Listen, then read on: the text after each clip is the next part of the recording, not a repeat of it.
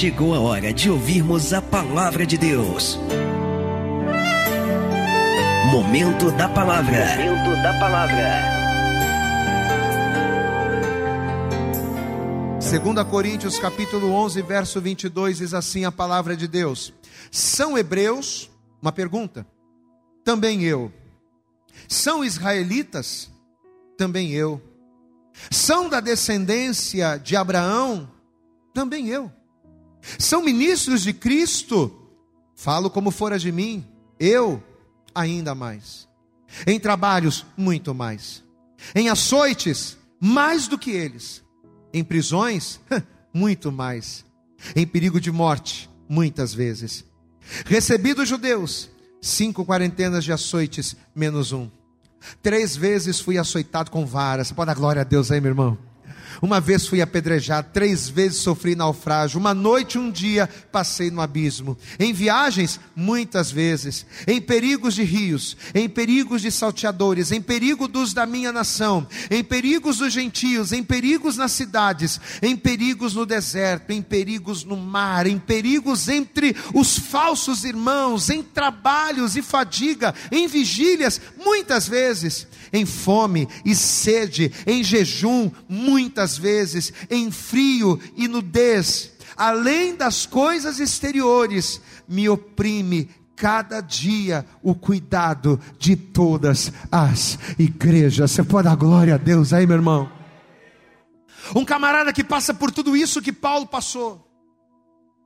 Um camarada que passa, não vou nem dizer por tudo isso, pela metade do que Paulo está relatando aqui hoje, nos nossos dias, talvez não resistiria.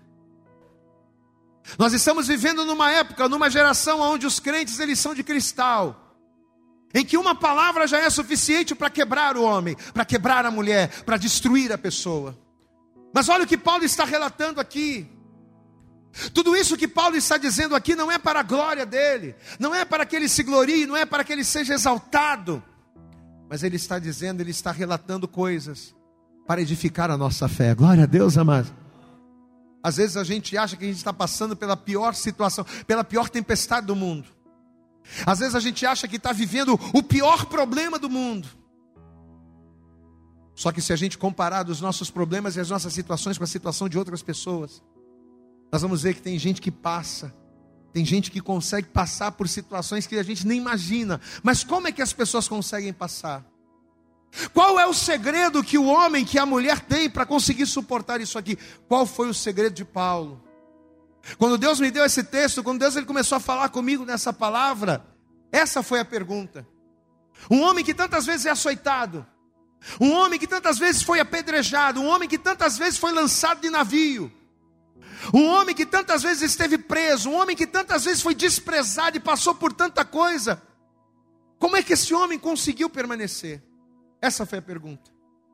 E o Senhor, através dessa palavra, nos deu uma resposta. Glória a Deus. Quem quer saber a resposta aqui, diga glória a Deus. Uma coisa eu sei: se você tomar posse dessa palavra que você ouviu hoje, você vai passar pelo que tiver que passar, você vai enfrentar o desafio que você tiver que enfrentar, e você vai permanecer firme em nome de Jesus. Glória a Deus. Senda a tua mão aqui para frente, vamos orar. Senhor nosso Deus e Senhor nosso Pai Todo-Poderoso, Pai querido, Deus amado, nós estamos aqui nesta noite na tua casa e nós nos reunimos neste lugar porque nós sabemos que é daqui que vai fluir o sobrenatural para as nossas vidas. É da tua casa, é da tua igreja, é do altar do Senhor que fluem as águas vivas que fazem com que venhamos ser vencedores, que nos suprem, que nos fortalecem. Então, em nome de Jesus, que nesta noite o Senhor venha fazer jorrar água deste altar. Oh, Pai querido, essa pessoa, esse teu filho, essa tua filha, ela veio, ele veio para buscar dessas águas, para beber dessas águas. Então, mata a nossa sede, mata a nossa fome nesta noite. Ministra, Senhor, os nossos corações e as nossas vidas, jogando por terra a partir de agora todo e qualquer impedimento, barreira, obstáculo, tudo aquilo que tentar se opor à tua palavra, joga por terra agora.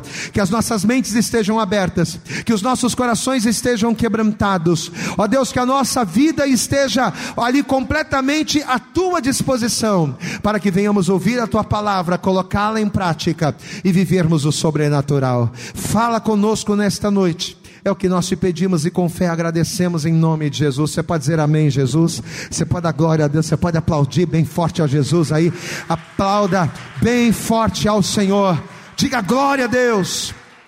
Senta, por favor, no teu lugar, toma teu assento, por favor. A partir de agora, procura não conversar, toma posse. A partir de agora se desliga de tudo, fica focado só aqui. Olha aqui para o pastor, dá glória a Deus aí. Deixa eu ver, deixa eu ver se ainda tem fogo. Tem fogo aí, meu irmão? Dá glória a Deus aí. Aleluias. Eu quero começar essa mensagem de hoje pregando, ou melhor, pegando uma carona um pouco naquilo que nós ministramos nesse domingo.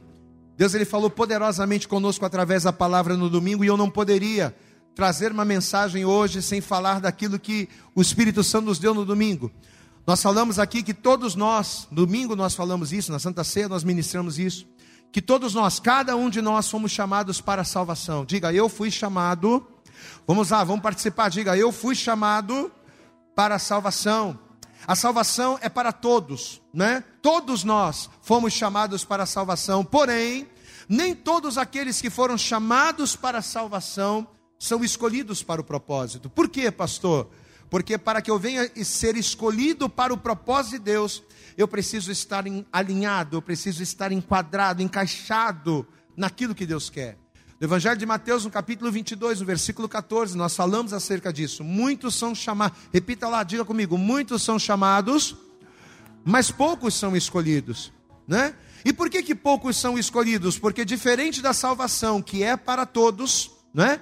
Diferente da salvação, que a única coisa que exige de mim é que eu venha ter fé, é que eu venha crer, Ser escolhido requer mais de mim. Ser escolhido, para ser escolhido não basta apenas eu crer, não basta apenas eu ter fé. Mas ser escolhido para o propósito de Deus vai além da fé. Ser escolhido envolve critérios. Ser escolhido envolve coisas que eu preciso ter, renúncias que eu preciso fazer para que eu venha me enquadrar, para que eu venha estar no centro da vontade do Senhor. Ser o escolhido de Deus exige de mim critérios que nem todos aqueles que são chamados estão dispostos a cumprir. E por quê, pastor?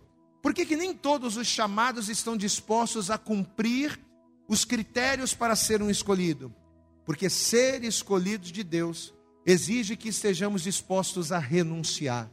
Uma pessoa, para ser escolhida, ela tem que estar disposta, o seu coração precisa estar aberto, disposto a renunciar coisas nossas a fim de nos alinharmos às coisas de Deus. Eu preciso estar disposto a abrir mão das minhas convicções, eu preciso estar disposto a abrir mão das minhas vontades, para que a vontade do Senhor ela venha prevalecer. Em outras palavras, ser um escolhido de, de Deus requer de nós frutos.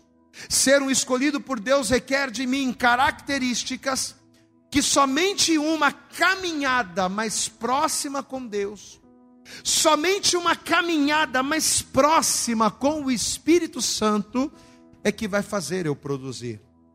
Para que eu seja um escolhido, eu não posso caminhar com Jesus à distância. Existem muitas pessoas que são chamadas por Deus, são chamadas para a salvação, mas que caminham com Jesus à distância. A pessoa até vem na igreja uma vez ou outra, a pessoa até ouve a palavra uma vez ou outra, dá glória a Deus e aleluia, coloca louvores em casa. Mas a sua vida pessoal, a sua intimidade não é compartilhada com o Senhor. Ela caminha com Jesus, mas ela segue a Jesus à distância. E para que eu venha ser um escolhido, para que eu venha ter as características necessárias para cumprir o propósito de Deus, eu não posso fazer, eu não posso caminhar afastado, eu preciso estar junto.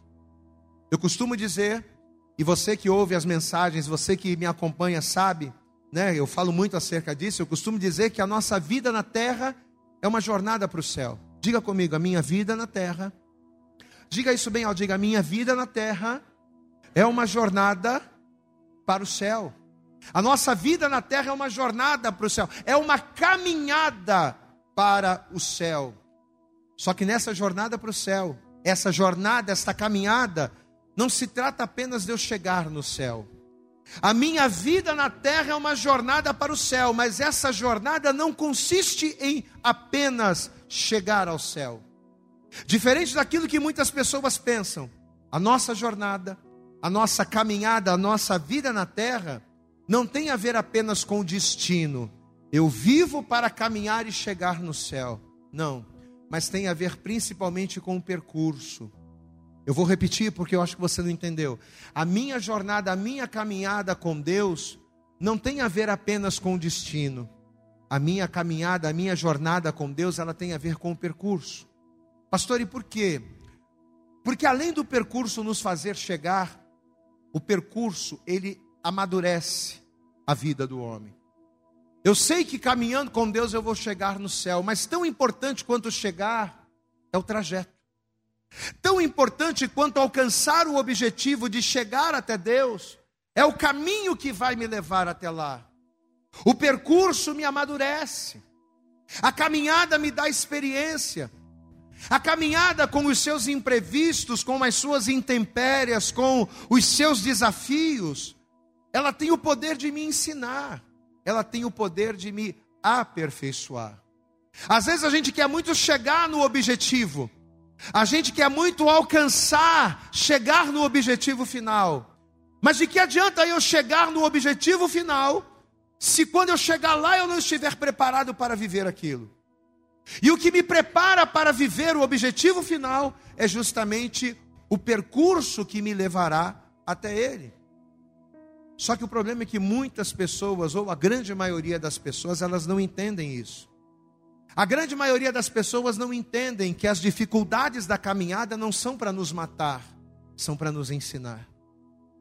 A grande maioria das pessoas não entendem que os problemas, muitas das vezes que arrancam o nosso cabelo, que tiram a nossa paciência, não são para a nossa derrota, mas são para o nosso crescimento. É por isso que hoje em dia eu cheguei num estágio, antigamente eu murmurava, antigamente eu reclamava, quando acontecia alguma coisa, meu Deus, eu ficava uma pilha de dinheiro, mas hoje em dia eu não falo nada. Hoje em dia eu só glorifico. Quando acontece alguma coisa que eu não estou esperando, quando eu passo por uma situação contrária e que eu vejo, que eu me vejo ali sem saída, eu não fico mais desesperado, eu dou glória a Deus. Sabe por quê? Porque eu sei que se Deus está permitindo que eu passe por aquilo, é porque Ele sabe que aquilo vai me aperfeiçoar e me preparar para as coisas maiores que estão por vir. Amado, a luta que você está passando hoje é grande. Deixa eu te perguntar: a luta que você está passando hoje é grande? Sim ou não? A luta que você está passando hoje é grande? Sim ou não, igreja? Então glorifica o Senhor, sabe por quê? Porque se a tua luta está sendo grande, aquilo que Deus ele vai fazer na tua vida será maior ainda, para que o nome dele venha a ser glorificado. Diga glória a Deus. Eu parei de reclamar. Agora eu só olho e glorifico a Deus, eu dou glória a Deus, falo, Amém, Senhor. É para mim, é para me aperfeiçoar, é para me fazer crescer. Só que nem todo mundo pensa assim. Nem todo mundo pensa assim. A pessoa passa por uma luta, a pessoa passa por um problema, a pessoa passa por uma situação inesperada. E muitas delas acabam perecendo. Por conta de um evangelho contaminado, cheio de ensinamentos errados. Por conta de um evangelho tão poluído de ideias tendenciosas. Os crentes da nossa geração cresceram mimados. Essa que é a verdade. Os crentes da nossa geração, os crentes dos nossos dias hoje, eles cresceram mimados. Aquela história de que não, olha, se você tiver com Deus, como a pastora Bárbara sempre prega, né? Venha para Jesus e os seus problemas vão acabar. Esse era o slogan. Essa era a proposta há 10, 15 anos atrás. Vem para Jesus porque Jesus vai resolver todos os seus problemas. Jesus resolve. Você pode dar glória a Deus aí, amado? Só que o problema é que muitas das vezes para resolver ele bagunça tudo. Dá glória a Deus aí, amado. É aquilo que a gente fala da casa, né?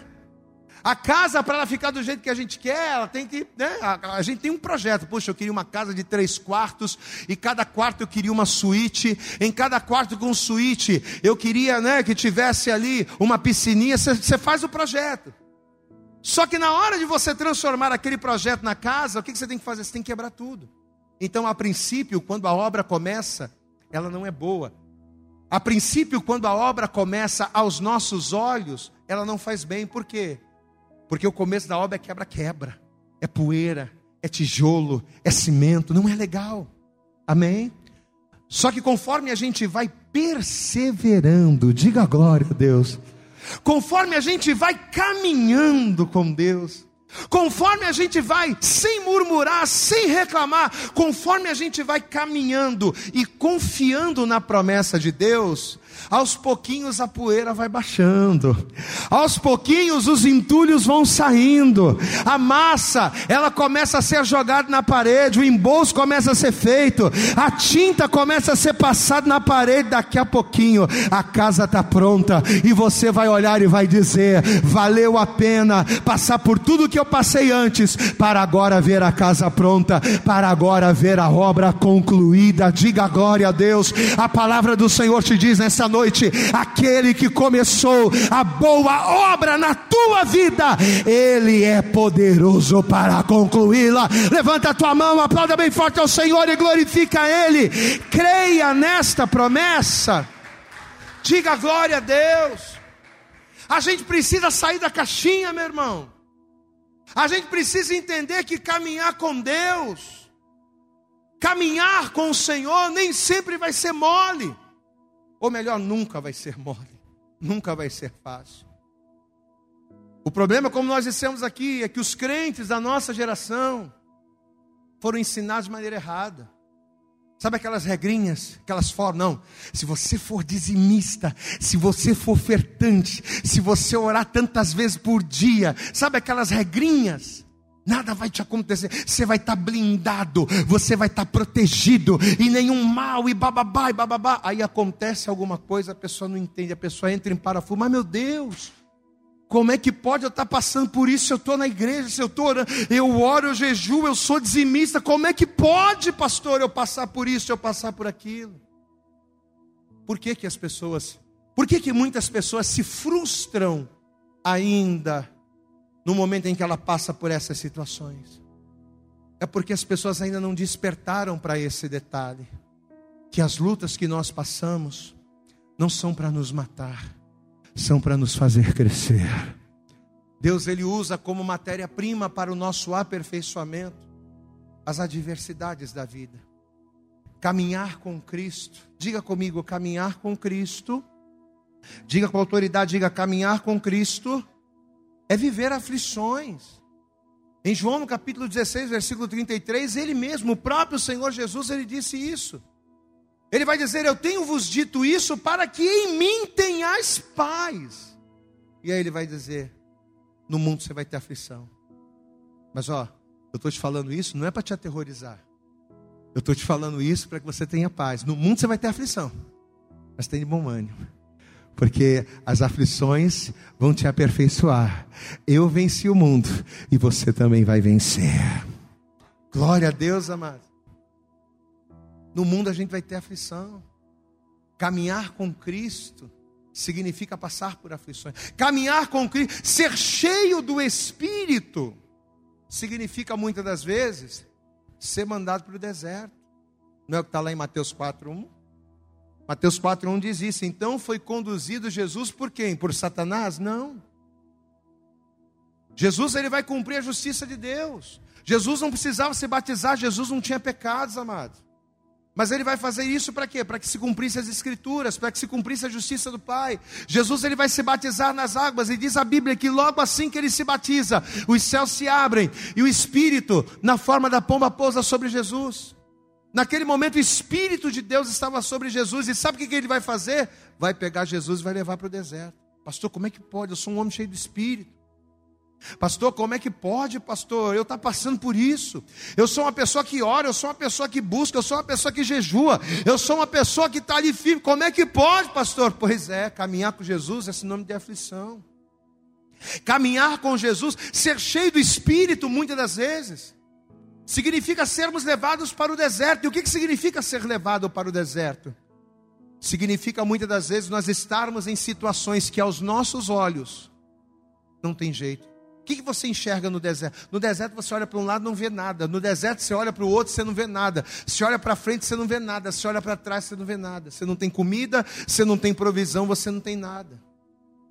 E muitas das vezes o Espírito Santo permite que a gente, que nós sejamos colocados em situações assim em que a gente olha para um lado e a gente não tem aonde, né? Aonde se amparar. Mas é assim Como disse uma ministração do Davi Sasser, numa canção linda que ele canta, né? Os bons marinheiros, eles não são formados em águas tranquilas, mas bons marinheiros, eles são moldados, eles são formados em meio às tempestades. Glória a Deus, amado. Talvez você está aqui hoje e o vento está soprando, o mar está jogando o navio de um lado para o outro, você pensa que vai morrer, mas nesta noite Deus está dizendo, amado, você é o marinheiro que eu escolhi, você é o marinheiro que eu chamei, e essa tempestade não é para que você seja meia boca, essa tempestade é para te formar, essa tempestade tempestade é para te capacitar. Essa tempestade de hoje é o que vai te habilitar para as vitórias de amanhã. Diga glória a Deus. Jesus foi conduzido pelo Espírito para o deserto para ser tentado. Isso aí é ser cheio do Espírito, andar, andar com Jesus, andar sobre as águas. A gente fala muito disso, né? Ah, pastor, eu quero andar. Quem quer andar sobre as águas aqui? Diga glória a Deus. Quem quer? Ninguém quer? Eu quero. Quem quer andar sobre as águas aqui? Diga glória a Deus. A gente fala muito isso, né? Mas o que é andar sobre as águas? Andar sobre as águas é consequência de uma tempestade. Posso ouvir um glória a Deus? Andar, so... diga comigo, andar sobre as águas é consequência de tempestade. Quando foi que Jesus andou sobre as águas? Quando foi que Pedro andou sobre as águas? Pedro andou sobre as águas como consequência de uma tempestade.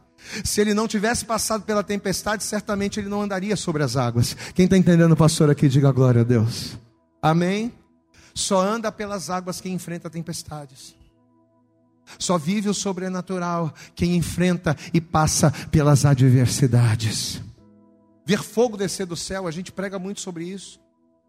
Ah, Senhor, eu quero ver o fogo descer do céu, como aconteceu com Elias. Mas o que é fogo descer do céu? Fogo descer do céu é resposta em meio a desafios. Olha que coisa.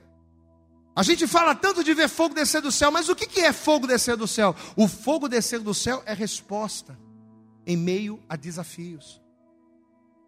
Como é que você quer ver fogo descer do céu sobre o teu casamento? Como é que você quer ver fogo descer do céu sobre a sua vida, se você não quer enfrentar desafios? Se quando Deus coloca um desafio diante de você, você recua. Se quando Deus ele começa a te levar um pouco mais profundo, você dá para trás. Como é que você quer ver o fogo descer do céu? Se o fogo é resposta de desafios, como é que você quer ver isso? Se todas as vezes em que Deus ele te desafia a ir mais fundo com ele, se todas as vezes que Deus ele te desafia a ser mais fiel a ele, você recua. Ver o mar se abrir. Quem quer ver o mar se abrir aqui? Quem precisa ver o mar se abrir? Diga glória a Deus. O que é ver o mar se abrir? O mar aberto é um escape em meio às opressões. Diga glória a Deus. Quando foi que Deus abriu o mar? Quando o povo estava sendo oprimido. Se não houvesse a opressão, não haveria o mar aberto.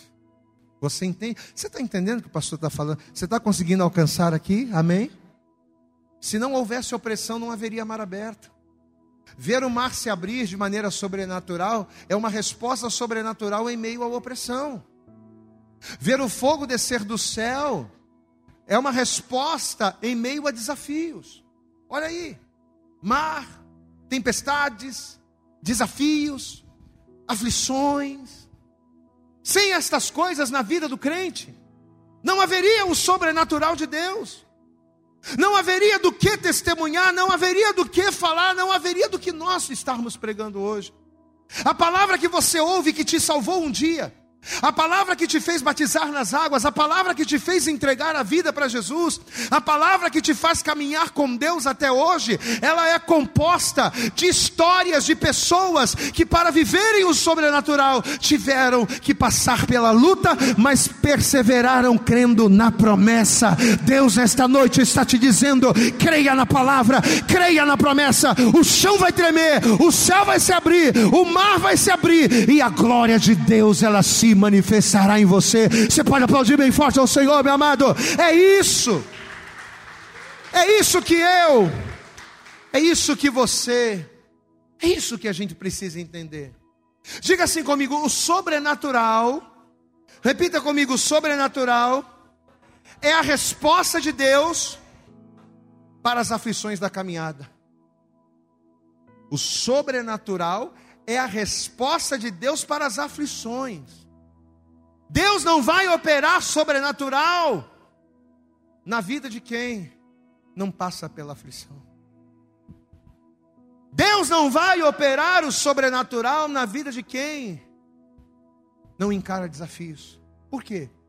Porque o sobrenatural de Deus é a resposta para as aflições da caminhada. Por isso que a gente não pode parar.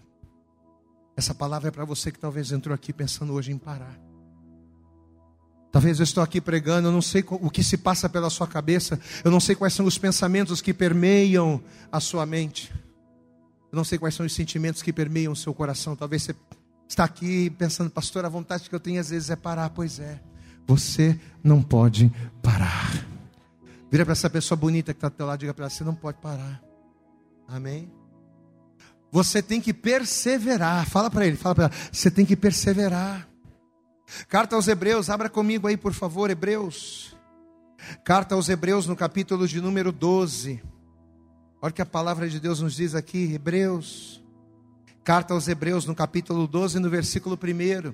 Diz assim: Hebreus capítulo 12, verso 1: Portanto, nós também, pois, que estamos rodeados de uma tão grande nuvem de testemunhas, nós que estamos tão rodeados de pessoas e de situações, olha o que ele nos aconselha: deixemos todo o embaraço e todo o pecado que tão de perto nos rodeia, para fazer o quê?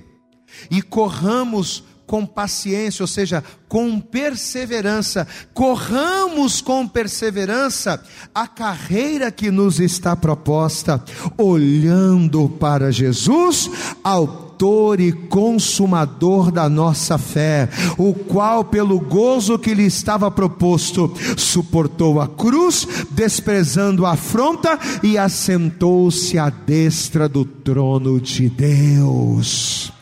Olha o que a palavra está nos aconselhando aqui, irmão. Olha o que a palavra está aconselhando aqui.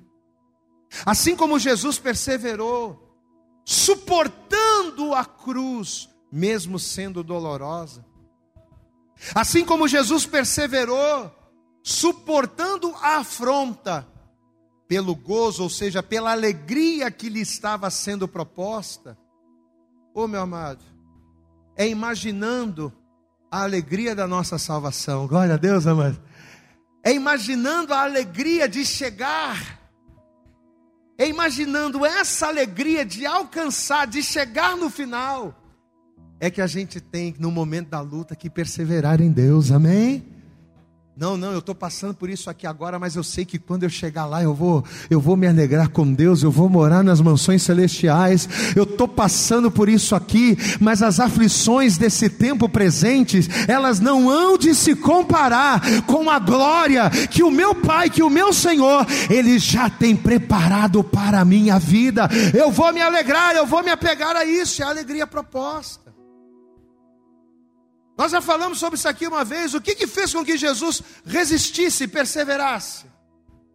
Foi a alegria de saber o que o seu sacrifício iria proporcionar a nós. Pois é. O que, que a tua perseverança vai te proporcionar? Coisas tremendas. Então eu tenho que imaginar a alegria da minha chegada. A alegria no fim é que nos dará força para vencermos durante. Quem está entendendo, pastor, aqui? É a alegria do fim que nos dará força para a gente suportar as lutas do durante. Talvez nós estamos aqui hoje ouvindo essa palavra e muito da força, muito da força que nós não conseguimos ter diante dos problemas, muito da força, da resistência que nos falta diante das adversidades, se dá por quê? Se dá justamente por conta da gente não entender que se há uma oposição, se há uma dificuldade, não significa que o diabo vai te matar, que o diabo vai prevalecer. Porque quando a dificuldade vem, a gente já pensa, Ih, não vou conseguir. Puxa vida, estava tudo certo, mas aconteceu isso, então acabou. Não é assim que a gente pensa, sim ou não? Ah, meu Deus, estava tudo certinho, estava tudo. Aconteceu esse problema, e agora acabou, não vou conseguir. Não, meu amado. Se há, se há oposição, se há dificuldade, não significa que o diabo vai te matar ou vai te vencer, não. Mas se há dificuldade, se há oposição, se há resistência, significa que se você perseverar, Deus vai responder com fogo descendo do céu. Deus ele vai abrir o mar. Deus ele vai te fazer andar sobre as águas. Deus ele vai dar o jeito dele, mas se você perseverar, ele vai te honrar. É quando a gente persevera que Deus nos honra. É o que a gente falou agora há pouco. É o que a gente falou agora há pouco. O sobrenatural, ele é resposta em meio às aflições. Quando eu persevero, Deus ele olha, peraí, vou responder. É assim que funciona. Diga isso, quando nós perseveramos. Vamos lá, diga, quando nós perseveramos, é que Deus se manifesta. Deus não vai se manifestar quando você clamar desesperado, quando você tiver. Não, tem gente que está chorando, tem gente que está gemendo, tem gente que está tremendo de medo, está clamando e nada está acontecendo. Por quê? Porque Deus ele não se manifesta quando você está com medo. Deus ele não se manifesta quando você está chorando. Deus ele não se manifesta quando você está precisando. Não, Deus ele se manifesta quando você se posiciona e persevera. Você está entendendo isso, meu irmão? Você pode estar precisando o quanto for, Deus não vai se mover pela tua necessidade. Deus ele vai se mover pela tua perseverança. É na nossa perseverança que a gente vence. Amém? Ainda que cercado por adversários, por uma nuvem de testemunhas, por várias pessoas, por várias situações, quando nós perseveramos, ele se manifesta. Só que ele se manifesta para quê? Ele não se manifesta só para nos dar vitória mas quando nós perseveramos, Deus ele se manifesta para apontar a direção. Glória a Deus. Quando a gente persevera, Deus se manifesta. Deus move o sobrenatural. Mas ele move o sobrenatural para quê? Não é só para nos livrar do problema ou da vitória. Mas ele se manifesta de maneira que através do sobrenatural ele nos aponta a direção. Repita comigo: o manifestar de Deus nos dá direção. Amém? O manifestar de Deus, ele nos dá direção. Tem pessoas, tem pessoas que dizem assim: "Ah, pastor, eu ouço a voz de Deus como se fosse uma pessoa falando". E eu tenho até inveja dessas pessoas, viu? Que eu queria muito ouvir Deus assim, sabe? Tem pessoas que pastor, eu ouço aqui no meu ouvido Deus falar comigo. Meu Deus, como eu queria isso.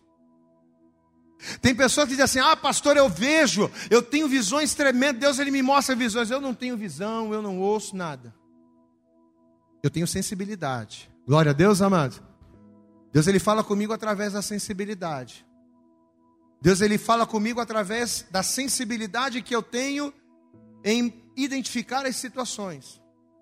E conforme Deus ele vai se manifestando, Conforme eu vou vendo Deus se manifestando, a manifestação de Deus é que vai apontando o caminho. Glória a Deus, amado.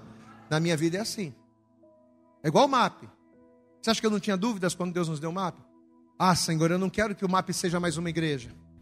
Eu não quero que o MAP seja mais uma igreja como tantas que tem por aí. Eu não quero que o MAP seja uma porta de escape para mim, porque a vida inteira eu fui pastor. Não, eu quero que Deus ele seja um ministério segundo a tua direção. Eu sempre quis isso.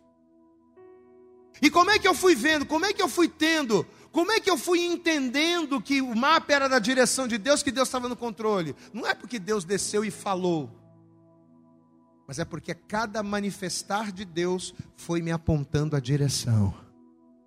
Cada vida que Deus tocava aqui, Cada vida transformada, cada sinal, cada milagre, cada pessoa afastada que voltava, cada mover de Deus, cada movimento de Deus manifestava a glória dele, nos dava vitória, mas também apontava uma direção. Glória a Deus, amado. Repita mais uma vez comigo, diga o manifestar, diga bem alto, o manifestar de Deus nos dá direção. Guarde isso, amado. Guarde isso. Deixa eu dizer uma coisa para você.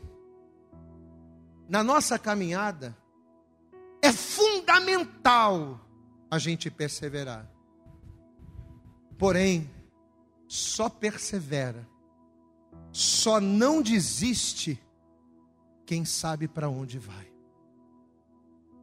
Eu vou repetir. A perseverança é fundamental para quem está caminhando.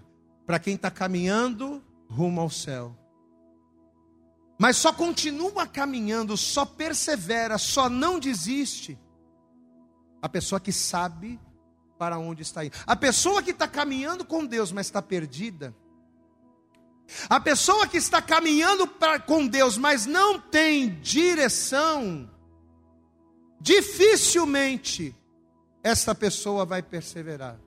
Amém?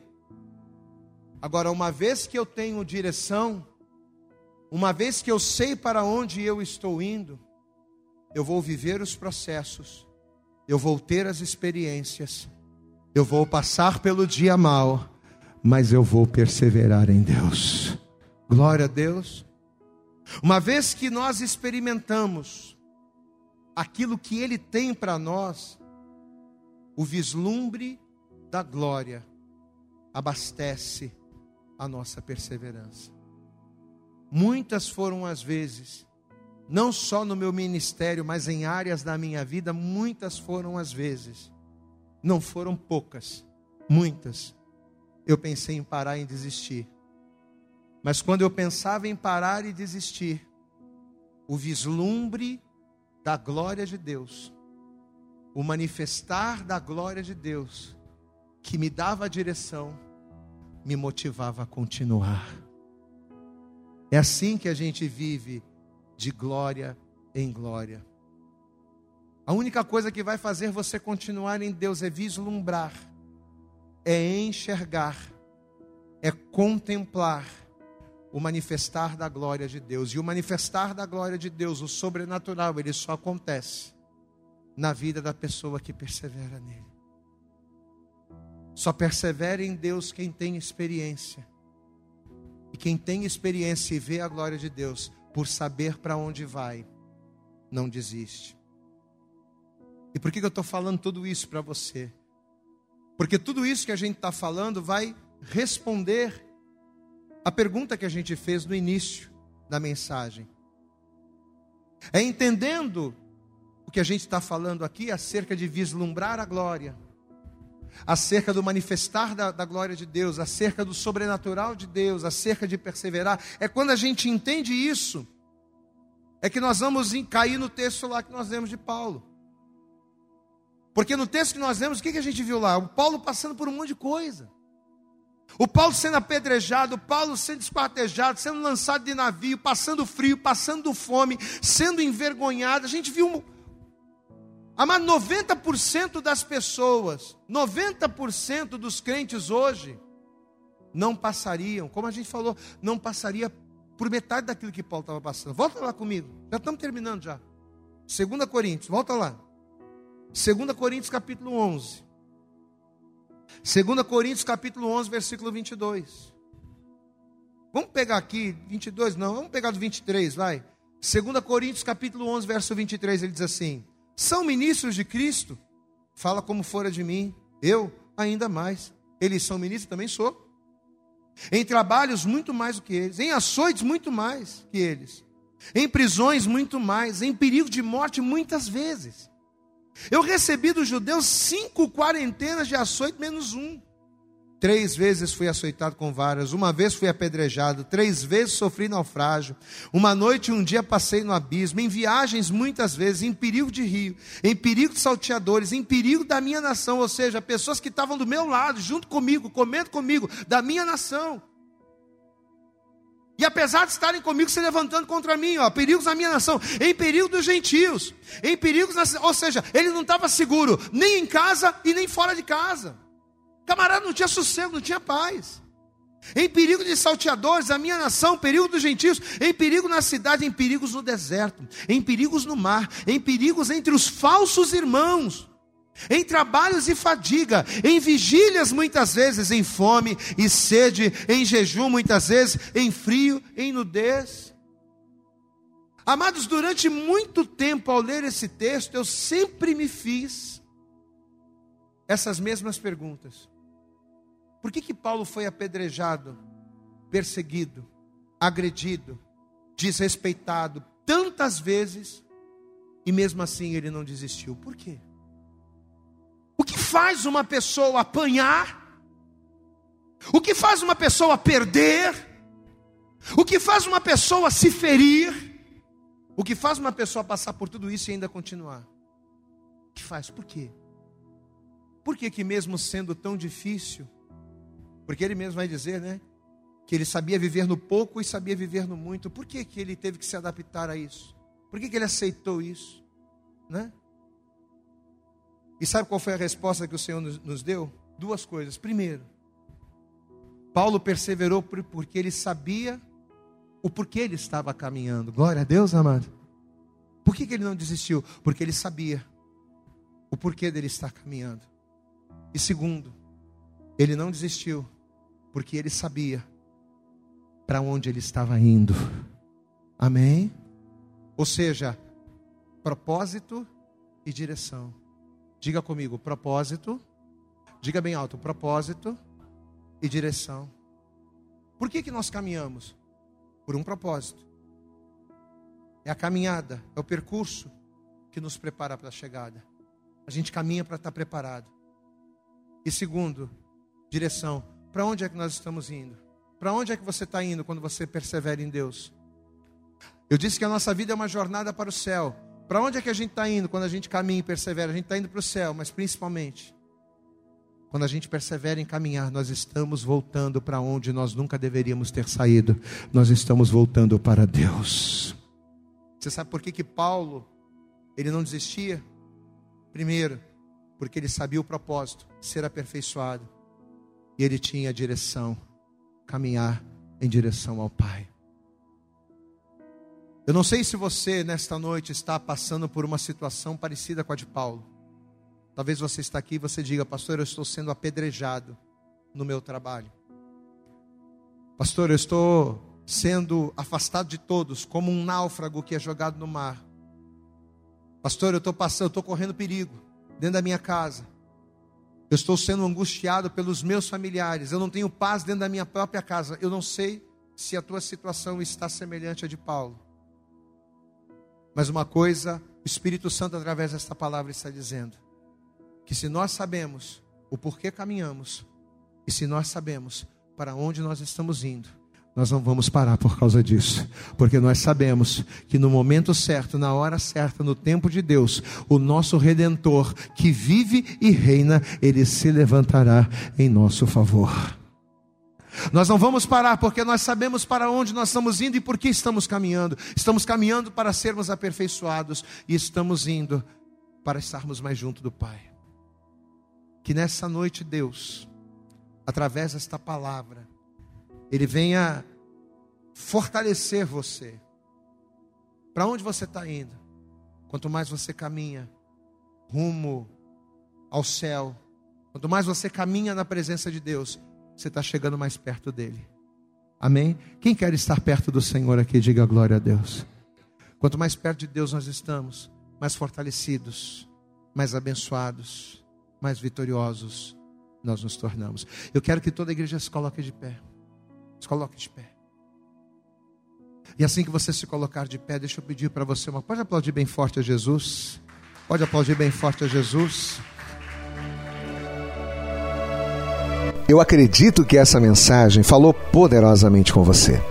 Mas se você acredita que ela pode ajudar também uma outra pessoa que você gosta, ama ou admira, mande para ela. Compartilhe o link ou convide essa pessoa para seguir o nosso podcast. E creia que fazendo isso, ainda que não seja você a ministrar, além de nos ajudar, você estará cumprindo o ID de Deus. Deus abençoe você e até o nosso próximo conteúdo.